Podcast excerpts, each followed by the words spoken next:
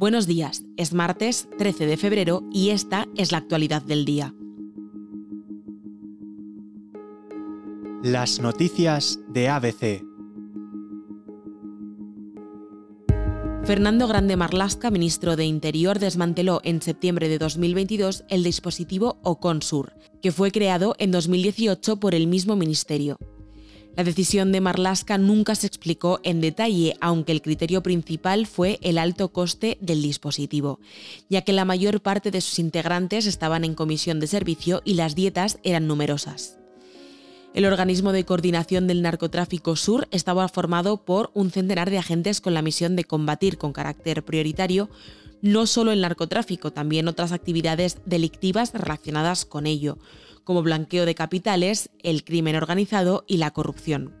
Ante el accidente ocurrido el pasado viernes en Barbate, en el que dos guardias civiles perdieron la vida desde la Asociación Profesional de Guardia Civil, JUCIL, han pedido la dimisión del ministro de Interior y junto a esta el resto de partidos políticos. No vale con reprobar al ministro Barlasca, que será reprobado, sino que nos unimos a la petición unánime de las asociaciones de guardias civiles y de policía pidiendo al señor Marlasca que se vaya. Queremos señalar directamente al Gobierno como responsable directo de haber enviado al matadero a estos guardias civiles y de poner en una situación de gravísimo riesgo a muchos otros servidores públicos y también a sus familias.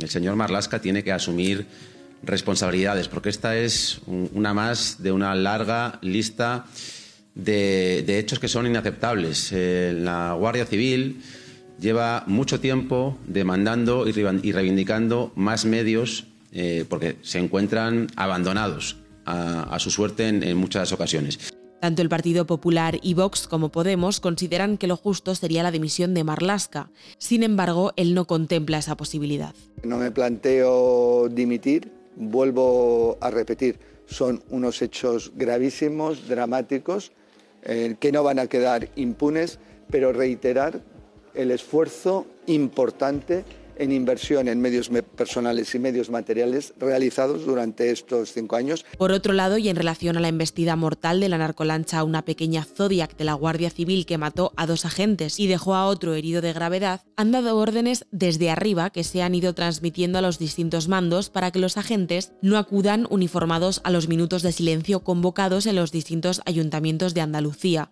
según han confirmado a ABC fuentes internas de la Benemérita. Trump anunciaba el fin de semana que si los miembros de la OTA gastan menos del 2% de su PIB, especificado en defensa, ya no querrá proteger a estos países de un ataque de Rusia.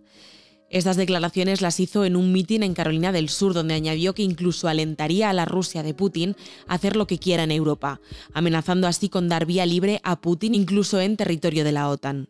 La primera reacción, informa Rosalía Sánchez, corresponsal en Berlín de Jens Stoltenberg, el secretario general de la Alianza, ha sido reconocer que cualquier sugerencia de que los aliados no se defenderán entre sí socava la seguridad de todos, incluida la de Estados Unidos, y expone a los soldados estadounidenses y europeos a un riesgo mayor, según palabras textuales de Stoltenberg. El piloto español Fernando Alonso vuelve a tener el foco mediático sobre él. Alonso despliega ahora una duda, su futuro en la Fórmula 1. En conversación con un reducido grupo de periodistas, entre los que estaba ABC, el asturiano no dejó claro si seguirá en 2025 en la parrilla. En la Fórmula 1 tienes que estar totalmente enfocado en lo que haces, no voy a correr hasta los 50 años seguro. Estas fueron las palabras de Fernando Alonso y añadió, no pilotaré un par de años más solo por divertirme, no soy esa clase de piloto ni de persona. Siempre hay otras cosas en la vida por las que tengo curiosidad. Aún así, aseguró que su prioridad es Aston Martin para negociar y hablar de renovación, pero no cerró la puerta a posibles ofertas. Seguro que habrá interés en otros equipos. Hay tres campeones del mundo y yo soy el único libre, dijo. Indicó que su motivación está al 50% para seguir o no y trató temas como la conciliación familiar, la vida privada o incluso la posibilidad de formar una familia. Es la primera vez que el piloto habla abiertamente sobre su posible retirada y hace referencia a su vida privada de una manera tan clara y directa.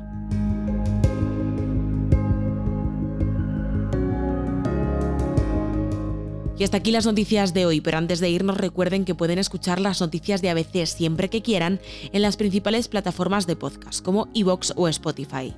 También se lo pueden pedir esos altavoces inteligentes y por supuesto pueden acceder a este boletín desde nuestra página web abc.es.